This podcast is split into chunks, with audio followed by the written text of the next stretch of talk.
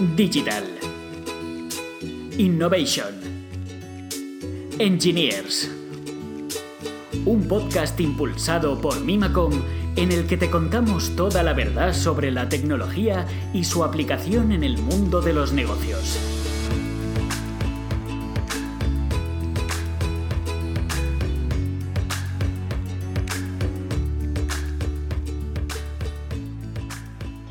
Hola, bienvenidos a otra nueva edición del podcast de Mimacom.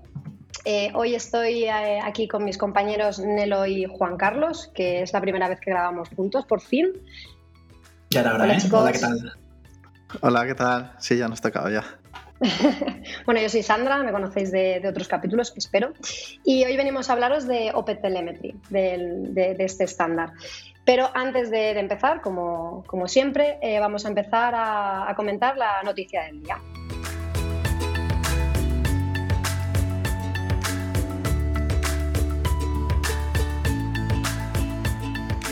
Y es que, eh, bueno, la noticia que, vamos a comentar es que hace un año eh, a la empresa Globo, que seguramente muchos conoceréis porque la utilizamos habitualmente como para eh, re- recibir pedido- pedidos a domicilio de comida y de otras cosas, bueno, sufrió un hackeo hace un año y ahora recientemente, pues bueno, un- el hacker que robó los datos los ha puesto a la venta en la dark web.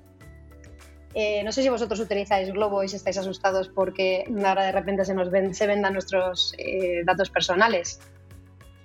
Yo la verdad que no es que lo use mucho, pero da bastante miedo que alguien venda información de la aplicación de Globo. O sea, según he leído, son casi 6 millones de pedidos de clientes e incluye eh, información como tu DNI, la dirección en la que vives, número de teléfonos, o sea, básicamente todo. En algunos casos incluso datos bancarios. Bueno, yo lo que he leído es que no había datos de tarjetas de crédito, por lo menos. Eso sí. Pero claro, Había datos de la ahí. cuenta, ¿no? Sí. A, a mí me, me preocupa también adicionalmente porque ya no solo hay datos de Globo, sino que como Globo tiene un partnership con McDonald's, también hay datos de pedidos de McDonald's, porque tienen la exclusividad de las entregas a domicilio. Entonces, al final, que una empresa no tenga en cuenta la seguridad en sus sistemas afecta a que otras también se vean comprometidas. Y lo peor de todo es que Globo hace un año sufrió este hackeo, pero es que en febrero le hackearon también la aplicación web y también tuvieron, eh, alguien puso algunas capturas de, eh, de mofa cuando ibas a hacer un pedido, entonces es algo ya recurrente y, y peligroso. Y encima ahora es cuando se están viendo las consecuencias de ese primer hackeo. Claro, es que el peligro es ese, que al final eh, que tú no le des importancia a la seguridad de tu aplicación cuando tienes tantos millones de usuarios, es que eh, expones a todo el mundo. Porque es eso es lo que decía Juan Carlos, al final es que es la dirección de tu casa está ahí, o sea, vale que no estén tus cuentas bancarias, igual no te pueden robar dinero, pero que, conozcan dónde vives tampoco es muy tranquilizador. No es plato de buen gusto. A mí lo que eh, me entra curiosidad es, saber la cantidad de dinero por la que se va a vender esto, porque he leído que lo mismo entraba en subasta o algo así. O sea, que, qué cantidad de dinero eh, pues, puede sacar el, el hacker, que por cierto se llama Kafka, según he leído. Sí. Y me parece curioso la cantidad de, de dinero que puede llegar a pedir, porque yo no sabría ni siquiera cuantificar cuánto, cuánto puede costar esto. Yo tampoco, pero muchísimo dinero, seguro. ¿Qué haces? ¿Multiplicas los 6 millones de datos, las 6 millones de direcciones por un precio fijo? Eh, ¿Haces un pack? O sea, es, es curioso. ¿eh?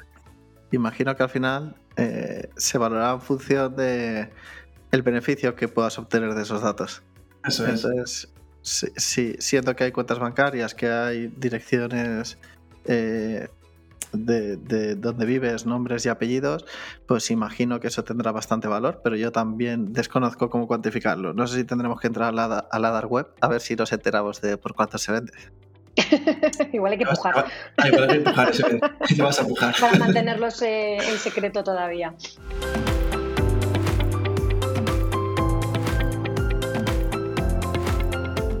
Muy bien, y ya vamos con el tema del día. Como ha dicho Sandra, hoy vamos a hablar de OpenTelemetry. eh, y lo primero que queríamos hablar sobre este estándar de, observabilidad es por qué nace. ¿no? Em, antes, antes de existir incluso el concepto de observabilidad, cuando todo era todavía trazabilidad y eran métricas, ¿no? Eh, mm, pues claro, al final cada fabricante ha ido construyendo su propia gente, cada compañía ha ido un poco buscándose las maneras y las formas de pues sacar la información de nuestros servicios, eh, transformarlas, coleccionarlas y, enviarlas a, algún sitio. Incluso propias, aplicaciones propias para, explotar toda esta información. Em, después surgen los estándares. Eh, si el mercado cada uno va por, su lado, siempre es, síntoma de que se necesita un estándar. Y empiezan a haber estos estándares que, bueno, que a todos nos suenan, eh, como Open Tracing para todo el tema de la trazabilidad, o, o OpenCensus para, para métricas. Y hace relativamente poco, bueno, digamos que el problema sigue existiendo en que eh, hay muchos fabricantes, cada uno sigue, por así decir, esperando recibir esas métricas de una manera, entonces son ellos mismos los que están, eh, digamos, creando este tipo de agentes para, para instrumentar las aplicaciones y, obtener eh, todas, las, todas las métricas. Entonces cada uno es distinto. Y es por eso que, por lo que nace OpenTelemetry. ¿no? Eh, de hecho, la Cloud Native eh, Computing Foundation intenta definir este estándar y, y OpenTelemetry pues, entra dentro de esta, de esta, de esta estrategia. ¿no? Se, se, ha definido este estándar de observabilidad. De hecho, yo creo que esa es una de las claves, que la Cloud Native Computing Foundation, que busca definir estándares dentro de la parte de, cloud, eh, entendiendo cloud tanto el desarrollo de aplicaciones en proveedores cloud como aplicaciones sobre Kubernetes, ¿vale? Busca, identifica que hay muchos estándares y muchas soluciones y por eso define este estándar y busca, pues eso, eh, eh, evangelizar y definir estándares para eh, que sean agnósticos a las herramientas o a los vendos que implementan luego soluciones. Con lo cual yo creo que ahí la Cloud Native hace un gran trabajo, incluyendo OpenTelemetry eh, dentro de los estándares también.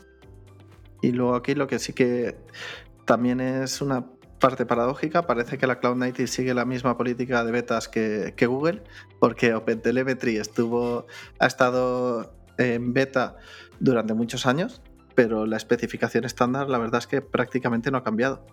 Y realmente ha sido este año cuando lo hicieron GA, cuando se puso disponible para todo el mundo este estándar, aunque eso lleva ya varios años que se podía utilizar. Yo creo que también depende un poco de la información que se quiere sacar, ¿no? Porque eh, dentro del propio OpenTelemetry, que ya, que ya es GA, incluso para saber qué tipo de datos querían, eh, se quieren coleccionar, ¿no? Pues, sean trazas o métricas o los. Incluso cada una de ellas ha tenido una, un camino distinto, ¿no? Porque yo creo que él nace sobre todo bastante, bastante maduro ya en el tema de las trazas, que yo creo que en OpenTelemetry está bastante conseguido. Si es cierto que las métricas eh, a lo mejor sí que, o, ha llegado un poco más tarde esa, ese, ese GA dentro del propio OpenTelemetry, y, lo que tenemos ganas de ver es el tema de los logs, ¿no? que todavía quedaba un poco, estaba un poco más, más verde. Vale, claro. Una vez entendido el, por qué nace, vamos a ver realmente qué es esto. ¿Vale? Porque OpenTelemetry, eh, que también se conoce como hotel, ¿vale? Eh, sin H, eh, es un, es un estándar de, de, observabilidad, ¿vale? Neutral a cualquier proveedor, ¿vale? Por eso la parte de estándar, que nos va a permitir instrumentar generar y colectar y exportar todas las métricas, eh, toda la información relacionada con trazabilidad, métricas y logs. Que todo esto es lo que nos van a permitir tener una observabilidad de nuestros sistemas y soluciones dentro de, nuestra aplicación. Está eh, definido y soportado por multitud de, fabricantes, ¿vale? Eh, la Cloud Native ya se ha encargado de que haya diferentes fabricantes que apoyen esta iniciativa y que no se defina algo eh, dentro del estándar, algo específico para una solución de mercado, sino que se busque lo mejor eh, en conjunto. ¿vale? Entonces aquí al final los principales vendors como Elastic, como Splunk, Datadog, eh, AWS también están apoyando esta iniciativa y están definiendo este, este estándar que nos va a ayudar a integrarlo dentro de, nuestros sistemas. Yo creo que también con las, con, las compañías que has mencionado, eh, Nelo, o sea, queda claro que es el estándar que lo hablaremos luego también en las conclusiones, ¿no? Pero creo que queda claro que es el estándar que al menos ahora se está posicionando como principal candidato para estar a largo plazo eh, y convertirse realmente en, el estándar de observabilidad de, todas estas herramientas y que, todas las compañías empiecen a utilizar. Claro, porque no tiene mucho sentido tener un estándar eh, súper bien definido si luego todas las empresas siguen haciendo eh, su propia implementación sin contar con los demás. Y al final es que en el fondo también es pegarse un tiro en el pie entre ellos mismos, porque cuanto más homogéneo sea todo, eh, todos ganamos al final, porque todos, todos van a, intentar mejorar el estándar, añadir cuando esto, al final todo va evolucionando en, con estas tecnologías y, al final lo ideal es que, eh, pues, que el hecho de que el estándar esté implementado por estos grandes vendors eh, haga que, vaya a avanzar mucho más rápido. Y al final es beneficioso para todos porque hay mucho mercado para, que todos tengan su trozo del pastel.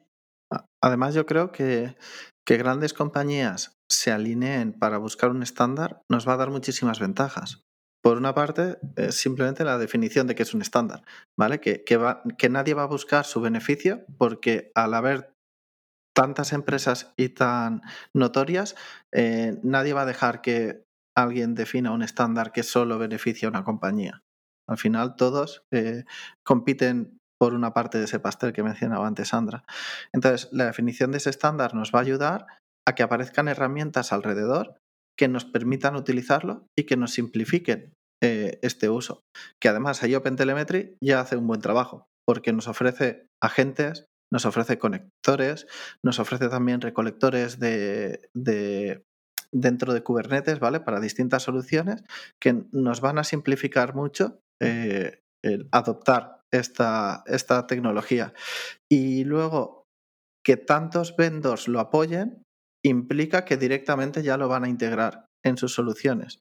Entonces, eh, esta, esta ventaja que simplemente utilizando el estándar OpenTelemetry, si estamos utilizando Elastic, ya vamos a tener datos de observabilidad sin hacer nada, solo porque ya adopta ese estándar.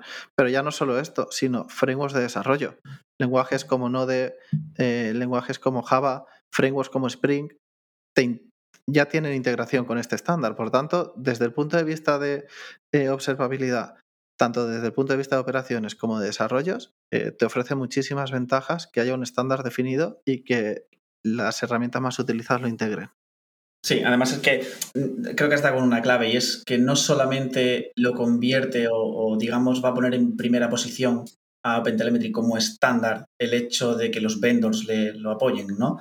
Eh, yo creo que también la clave que has dado sido las integraciones. O sea, el poder de alguna manera eh, ser agnóstico del lenguaje de programación que utilice el servicio sobre el que quieres obtener los datos, sobre qué tipo de datos quieres, eh, quieres procesar o quieres recolectar desde distintas fuentes y hacia dónde las quieres enviar, ¿no? Todas, todas estas integraciones que, que permite OpenTelemetry. Y bueno, has hablado un poco también de las, de las piezas técnicas y en relación a esto, yo creo que principalmente tiene, tiene como tres puntos, ¿no? El, el, API y la SDK que te permiten, eh, para muchos lenguajes de programación, como hablamos, generar todos estos eh, datos y, poder enviarlos hacia, hacia otro sitio. El, propio colector de OpenTelemetry que te permite recibir y poder procesar e incluso exportar, eh, evidentemente, toda esta telemetría, todos estos datos a distintas, distintas, eh, distintos, distintas herramientas, o sea, a CloudWatch de AWS, a lo que hemos dicho antes, a Splunk, a Elastic, eh, etc. Y, bueno, y comentar también el, que a mí también es algo que me llama la atención, el, el protocolo ¿no? que utilizan para transmitir estos, estos datos, que, bueno, que lo, han llamado TLP, que es Open Telemetry eh, Protocol. Y, bueno, digamos que el objetivo es eso, construir un protocolo que te permita ser agnóstico al vendedor o a la herramienta que, que, utilices luego para explotar todos, todos estos datos. Pero una duda, Juan Carlos, ¿esto quiere decir que sin tocar mi aplicación pongo el colector y funciona? Buena pregunta. Eso, eso es buena pregunta. A ver, el objetivo realmente es intentar eh, que Mm, independientemente de, qué tipo de aplicación sea, poner el agente y poner el colector ya te permita recoger métricas. Pero eh, eh, tú tienes esa parte manual también para poder instrumentar tus aplicaciones y, que al final no es todo magia y siempre tienes que de alguna manera pues instrumentar, crear tú las trazas que tú le quieras enviar y poder procesarlas y, sacarlas al, al colector. Claro, además esto, la ventaja que nos da entonces es que si tenemos microservicios políglotas, es decir, nuestra solución, cada microservicio tiene diferentes lenguajes con los que se implementa, eh, gracias al uso de este colector y del estándar y con las configuraciones que indicabas, podríamos generar la información del mismo modo centralizarla toda en el mismo sitio y tener una trazabilidad distribuida, por ejemplo, de, de, todo nuestro sistema de microservicios y entender por dónde van pasando las peticiones. Y claro, y esto además nos ayuda a poder observar desde el punto de vista de negocio, porque si todas las aplicaciones envían toda esta información de una manera unificada utilizando el mismo protocolo y con un formato similar, eh, vamos a poder entender qué le pasa a nuestras aplicaciones y, y de qué forma eh, se están comportando nuestros sistemas. Por tanto, yo creo que es una información de observabilidad que, prácticamente sin esfuerzo podemos obtener gracias a, gracias a este estándar. Y lo más importante para mí desde el punto de vista de la observabilidad, que esto igual eh, lo, lo, veremos más, eh, más, en detalle después, es que no solamente es que tengas eh, esa visión sobre tus sistemas, que es súper importante, desde luego, sino que también tienes una visión de, lo que, de, de, cómo se comportan tus usuarios, porque al final tus sistemas eh, son reacciones de, lo que hace al final tu usuario o tus eh, automatismos o tus, las integraciones que tiene. Y eso es, super, es una información súper valiosa el poder disponer de ella de una manera tan, tan fácil y, que no te tengas que preocupar de con, construir toda esa infraestructura tú mismo, sino que ya tengas este estándar y estas integraciones con, Open, que proporciona OpenTelemetry para facilitarte, para que tú te puedas centrar en anticiparte a, posibles problemas gracias a esta, información que estás eh, recuperando y el planificar y eh, tomar acciones eh, en base a, a, to, a, todo este análisis que puedes hacer de, cómo funciona to, todo, tu, todo tu sistema, básicamente. Yo creo que eso es ahí donde está el, valor que, que proporciona esto. Y por concretarlo un poco más, a lo mejor podemos hablar de algún caso de uso de negocio, cómo lo estamos utilizando desde distintos puntos de vista si os parece, cuento yo primero un, un, ejemplo en el que teníamos o tenemos una, una aplicación que, que, lo que hacía era una solución de negocio que transportaba personas. ¿vale? Entonces, este transporte de personas eh, se podían recoger con distintos medios de transporte, autobús, eh, autobuses, taxis, etc. Entonces, gracias a utilizar eh, herramientas de, observabilidad y estándares, lo que nos permitía ver era saber cuándo estaba previsto que una persona fuera recogida por su transporte, por tanto, de forma automática podíamos enviar eh, un aviso, oye, mira, que vas a, vas a llegar, eh, en, tres minutos va a estar ahí tu, tu transporte, eh, estate lista para poder, eh, para poder eh, aprovecharlo. O también nos, permitía, nos permite identificar en tiempo real si alguna persona no ha subido cuando estaba previsto. Entonces, recolectando toda esta información, nos podíamos beneficiar al negocio para ofrecer una mejor información, eh, una mejor experiencia de usuario que al final generaba una, mayor uso de esta aplicación y por tanto eh, la recolección de esa información estándar, tanto de sistemas como de negocio, nos, ayudaba muchísimo. Más casos de uso que, también, bueno, al final podemos contar es, eh, evidentemente la observabilidad que hacemos siempre intenta cubrir las tres patas, ¿no? Tener todas las métricas para ver la infraestructura eh, de, nuestros clientes, de cómo está la infraestructura de toda la, de toda la compañía, eh, los logs, ¿no? Siempre es importante saber funcionalmente cómo se está comportando la aplicación, en, por ejemplo, sectores de banca, pues cuánto dinero se está moviendo en el momento, eh, cuántos pagos fraudulentos se están haciendo, la razón del por qué se está haciendo en tiempo real, servicios que comprueban eh, si, pues, si se está, mm, digamos, si hay algún banco actuando de, intermediario y, cobrando su comisión eh, más alta de la debida, etcétera. O sea, todo, eh, son más casos de uso que estamos teniendo y trazas del poder identificar el flujo de la, de la petición, ¿no? El viaje desde que el cliente la inicia, saber qué botón ha pulsado, dónde lo ha hecho, cuánto ha tardado, en cuántas, cuántos servicios han, han intervenido en, en, en esa petición, eh, llamadas a base de datos, cuánto tiempo ha tardado, eh, etcétera. Sí, relacionado con lo que yo comentaba antes, eh, una información, o sea, parte de esta información tan valiosa que nos da el poder trazar pues las peticiones y todo lo que se realiza en, nuestra aplicación es poder trazar también el comportamiento del usuario el ver, como tú dices, Juan Carlos, eh, pues si ha dado un botón, si imagínate pues que la petición ha tardado mucho y de repente pues se ha recargado la página o eh, de repente ha abandonado o has, hecho un proceso, por ejemplo, en, yo en uno de los casos de uso que hemos utilizado, en el que hemos aplicado eh, la observabilidad, ha sido en un proceso de pago, ¿no? que es una especie de wizard. Entonces, una de las cosas que, que trazamos es cuando en qué punto abandona el usuario eh, el proceso, porque también eso es importante, ver si tienes un proceso demasiado largo, si no es intuitivo, si todo el mundo sale del proceso en el mismo paso, porque es e intentar tomar acciones que, son valiosas para el negocio, para hacer que tu aplicación sea realmente más intuitiva y más cercana al usuario final.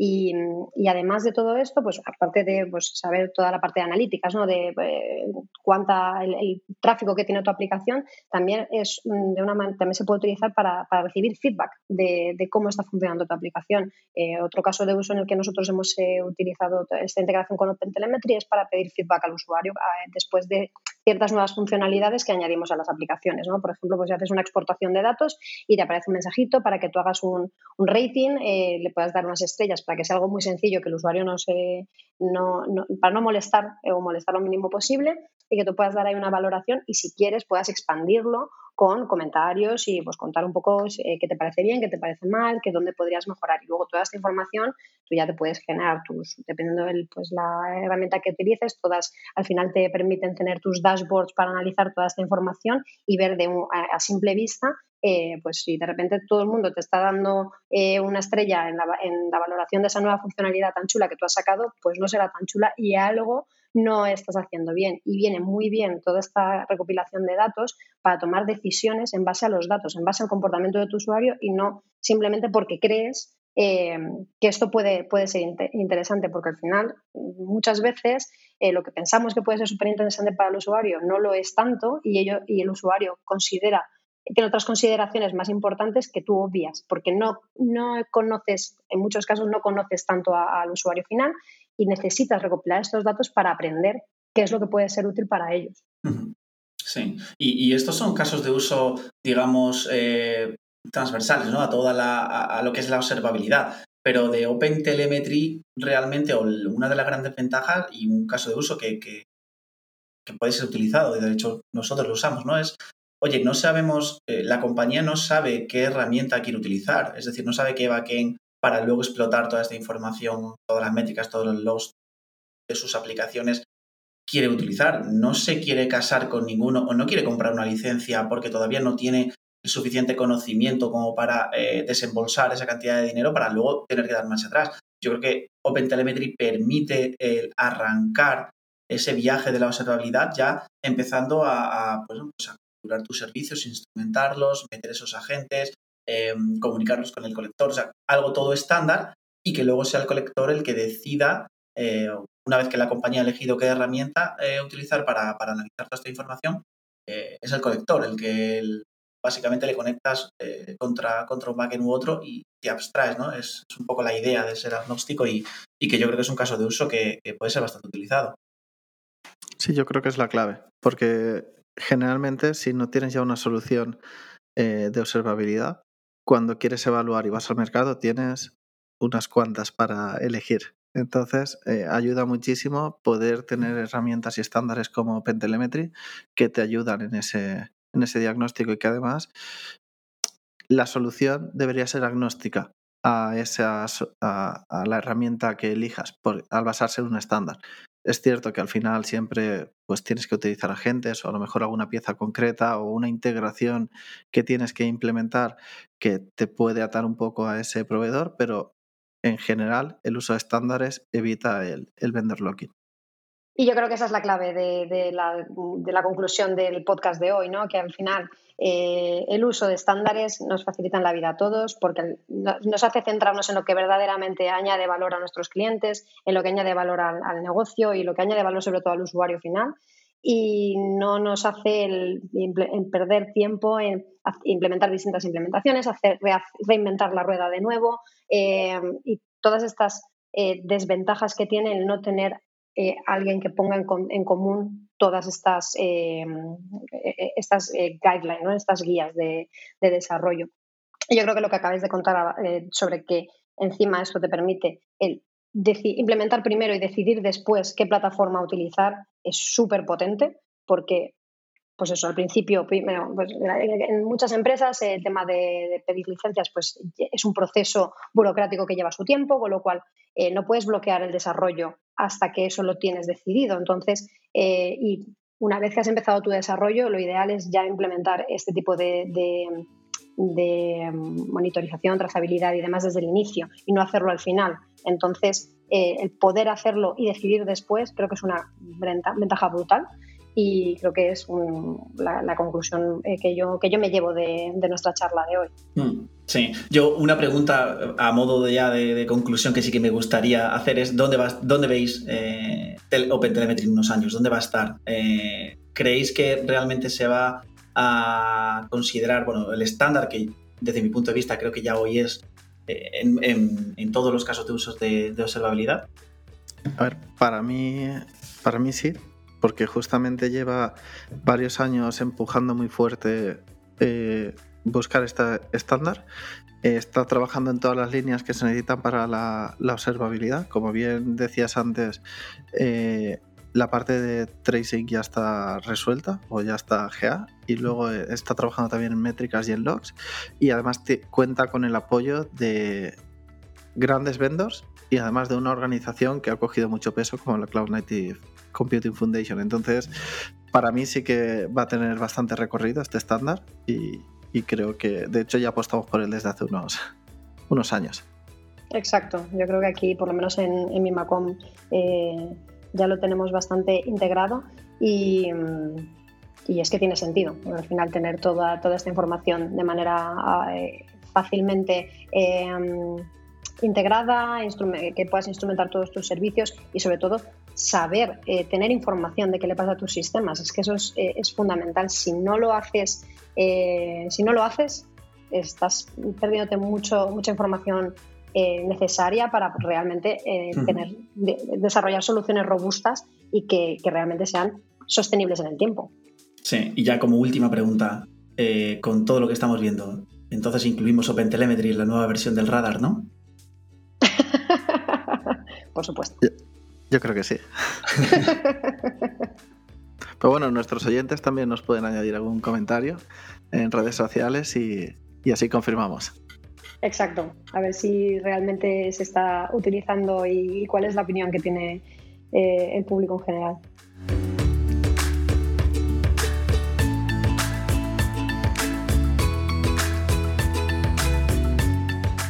Vale, y tras estas conclusiones vamos como siempre con la, con la efeméride del, capítulo, ¿no?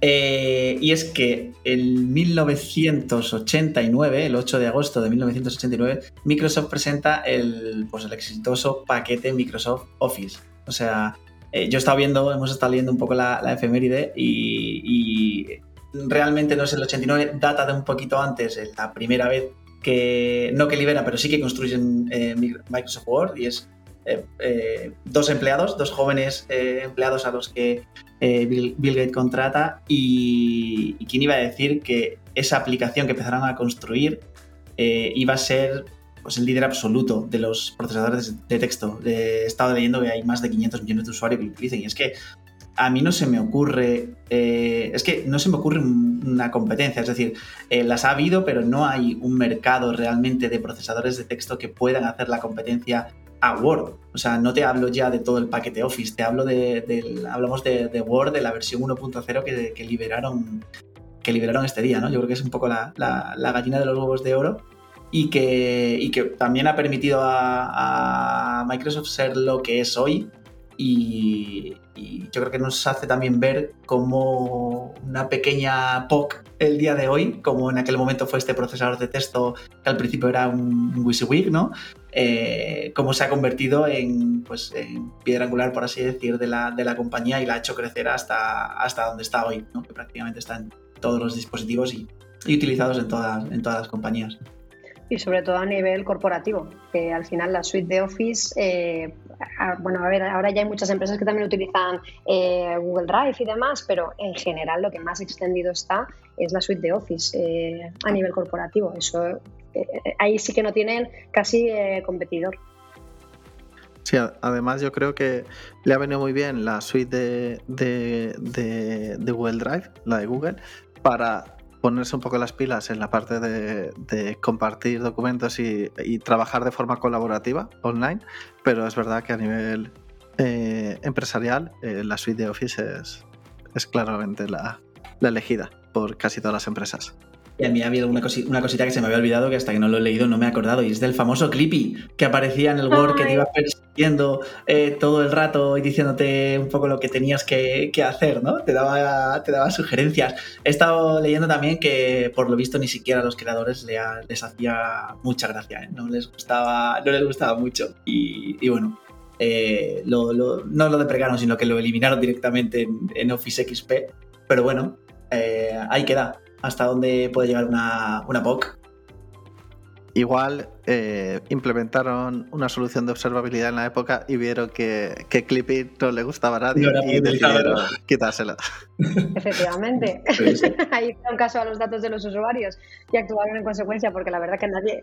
Eh, es que no era muy útil. en realidad era gracioso, pero no te ayudaba mucho. Tomar la decisión correcta, yo creo, sí, sí. Exacto.